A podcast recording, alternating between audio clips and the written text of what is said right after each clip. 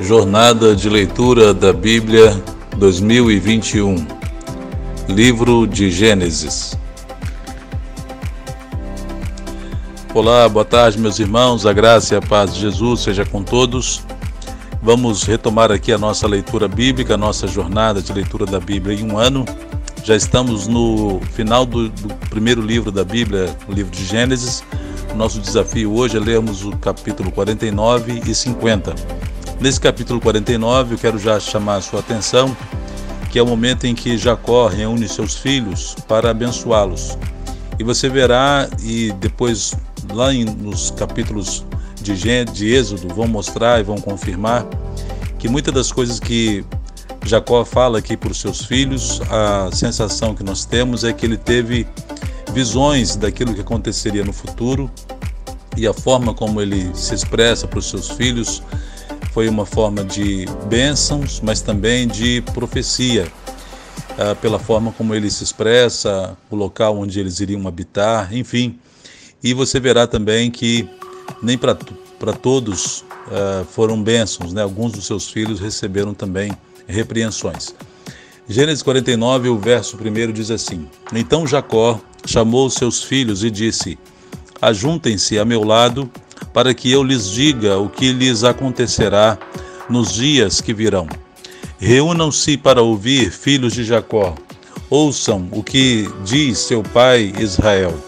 Percebe? Então, um parênteses aqui, perceba que a forma como Jacó chama seus filhos e se dirige a eles é uma forma profética, né? um jeito de falar, é, deixando claro para eles que as suas palavras a partir de então seriam de uh, importância extrema eles deveriam ficar atentos. Verso 3. Abre aspas. Rubem, você é o meu primogênito, minha força, o primeiro sinal do meu vigor, superior em honra, superior em poder, turbulento como as águas. Já não será superior, porque você subiu à cama de seu pai, ao meu leito, e o desonrou. Um parênteses aqui, lembra? Rubem, o filho mais velho, ele teve a infelicidade de tomar para si, de se deitar com Bila, que era concubina de, uh, de Jacó, e ele então teve relações com ela. E isso, como nós dissemos, foi um ato de desrespeito para com seu pai e também é, era uma atitude que alguém tomava quando queria tomar as rédeas do clã a, de assumir a posição de liderança da família. Então, por isso, Rubem está sendo repreendido aqui pelo seu pai. Verso 5: Simeão e Levi são irmãos, suas espadas são armas de violência. Que eu não entre no conselho deles, nem participe da sua assembleia, porque em sua ira mataram homens e a bel prazer aleijaram bois, cortando-lhes o tendão. Maldita seja a sua ira tão tremenda e a sua fúria tão cruel. Eu os dividirei pelas terras de Jacó e os dispersarei em Israel. Mais um parênteses aqui. Você lembra que Simeão e Levi foram os dois filhos de Jacó que, quando Diná, a irmã deles, foi abusada ou foi é, teve relações de forma forçada com ah, os filhos de, de Siquemitas, né? Os, por Siquém e toda a tribo de Siquém, eles então é, forjaram aquela, aquele falso acordo de que eles deveriam se circuncidar. E na verdade eles intentaram isso quando eles estavam ah, com as dores da circuncisão. Eles planejaram isso para matar e dizimaram aquela, aquele povo. E ainda de forma uma, uma maldade é, cruel, ainda cortaram os tendões, aleijaram os bois e tudo isso agora Jacó também está repreendendo os dois e dizendo que eles seriam dispersos. E você lembra que Levi, depois lá na frente, será a tribo de Levi será encarregada do serviço do, do templo da tenda, e eles ficaram então dispersos em 48 cidades dentre as tribos de Israel. Então a tribo de Levi não teve posse de uma terra, mas foram dispersos e espalhados em 48 cidades. O mesmo aconteceu com a tribo de Simeão. Verso, verso 8. Judá, seus irmãos o louvarão. Judá significa louvor. Sua mão estará sobre o pescoço dos seus inimigos. Os filhos de seu pai se curvarão diante de você. Judá é um leão novo. Você vem subindo, filho meu, depois de matar a presa. Como um leão, ele se assenta e deita-se como uma leoa. Quem tem coragem de acordá-lo? O cetro não se apartará de Judá, nem o bastão de comando de seus descendentes, até que venha aquele a quem ele pertence, e a ele as nações obedecerão. Uma pausa aqui também. Nessa fala que Jacó está dando para Judá, fica nítido, os estudiosos com esse texto entenderam então que o Messias viria da tribo de Judá.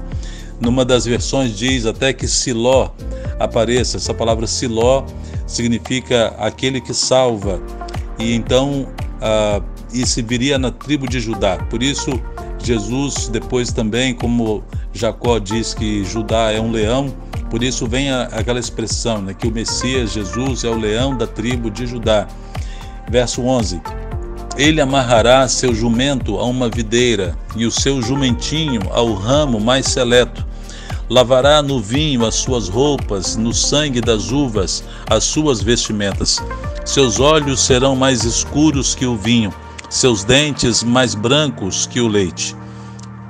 Zebulon, verso 13: Zebulon morará à beira-mar e se tornará um porto para os navios.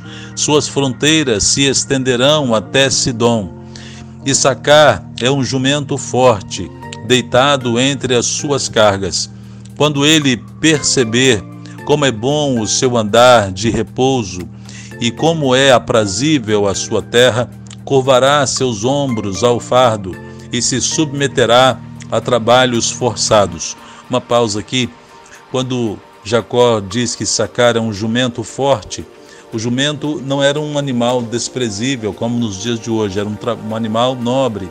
Reis eh, montavam em jumentos, assim também foi a entrada de Jesus, a entrada triunfal de Jesus em Jerusalém, montado num jumentinho. Essa era a figura que as pessoas estavam acostumadas a ver e o animal, o jumento era um animal de muita força, de muito trabalho, por isso ele diz aqui, uh, faz essa comparação com um jumento forte, dando uma bênção para Issacar. Verso 16: Dan defenderá o direito do seu povo como qualquer das tribos de Israel. Dan será uma serpente à beira da estrada, uma víbora à margem do caminho, que morde o calcanhar do cavalo e faz cair de costas o seu cavaleiro. Ó Senhor, eu espero a tua libertação. Falando aqui um pouco de Dan, Dan uh, significa, significa juiz ou julgamento, e tristemente a tribo de Dan lá depois que estiverem possuído a terra prometida, ela será uma tribo que vai se entregar à idolatria e por isso será julgada pelo Senhor. Verso 19: Gade será atacado por um bando, mas é ele que o atacará e o perseguirá. A mesa de Azer será farta, ele oferecerá manjares de rei Diz os comentaristas que na tribo de Azer foi uma tribo que se especializou muito em culinária e todas as tribos de, de Israel vinham para provar e os manjares mais celestes ou mais seletos eram produzidos pela tribo de Azer. Naftali é uma gazela solta que por isso faz festa. Essa referência a Naphtali como uma gazela solta fala de uma tribo que depois não vai seguir muito as leis de Deus e as regras que Deus havia estabelecido. Por isso, essa figura que Jacó está usando. Verso 22. Perceba agora ele falando de José, quantas bênçãos e quantas palavras eh, poderosas Jacó fala para José, que era o seu filho preferido. José é uma árvore frutífera árvore frutífera à beira de uma fonte. cujos galhos passam por cima do muro. Com rancor, arqueiros o atacaram, atirando-lhe flechas com hostilidade. Mas o seu arco permaneceu firme, os seus braços fortes, ágeis para atirar, pela mão do poderoso de Jacó, pelo nome do pastor, a rocha de Israel, pelo Deus de seu pai que ajuda você, o Todo-Poderoso que o abençoa com bênçãos dos altos céus, bênçãos das profundezas, bênçãos da fertilidade e da fartura. Só uma parte aqui, no verso 24, ele faz mais a referência também ao que nós entendemos serem referências ao Messias, o poderoso de Jacó, pelo nome do pastor, pastor, a rocha de Israel. Que bênção, né? Verso 26. As bênçãos de seu pai são superiores às bênçãos dos montes antigos, às delícias das colinas eternas. Que todas essas bênçãos repousem sobre a cabeça de José, sobre a fronte daquele que foi separado de entre os seus irmãos. Benjamim é um lobo predador. Pela manhã devora a presa e à tarde divide o despojo. Só uma parte aqui: Benjamim era o filho mais novo de Jacó. É, foi quando ele nasceu, Raquel veio a falecer. E é, de forma surpreendente, Jacó não fala muitas coisas a respeito de Benjamim. Mas eu queria destacar que foi da tribo de Benjamim que vai sair o primeiro rei de Israel, que foi Saul. Saul, ah, depois quando vai ser escolhido o rei de Israel, ele veio da tribo de Benjamim. Verso 28. São esses os que formaram as doze tribos de Israel, e foi isso que seu pai lhes disse ao abençoá-los, dando a cada um a bênção que lhe pertencia. A morte de Jacó. A seguir, Jacó deu-lhes estas instruções: Estou para ser reunido aos meus antepassados. Sepultem-me junto aos meus pais na caverna do campo de Efron, o Itita na caverna do campo de Macpela, perto de Manre, em Canaã, quando campo que Abraão comprou de Efron, o Itita, como uma propriedade para sepultura. Ali foram sepultados Abraão e Sara, sua mulher, e Isaque e Rebeca, sua mulher. Ali também sepultei Lia. Tanto o campo como a caverna que nele está foram comprados dos hititas. Ao acabar de dar essas instruções a seus filhos, Jacó deitou-se, expirou e foi reunido aos seus antepassados. Amém? Glórias a Deus.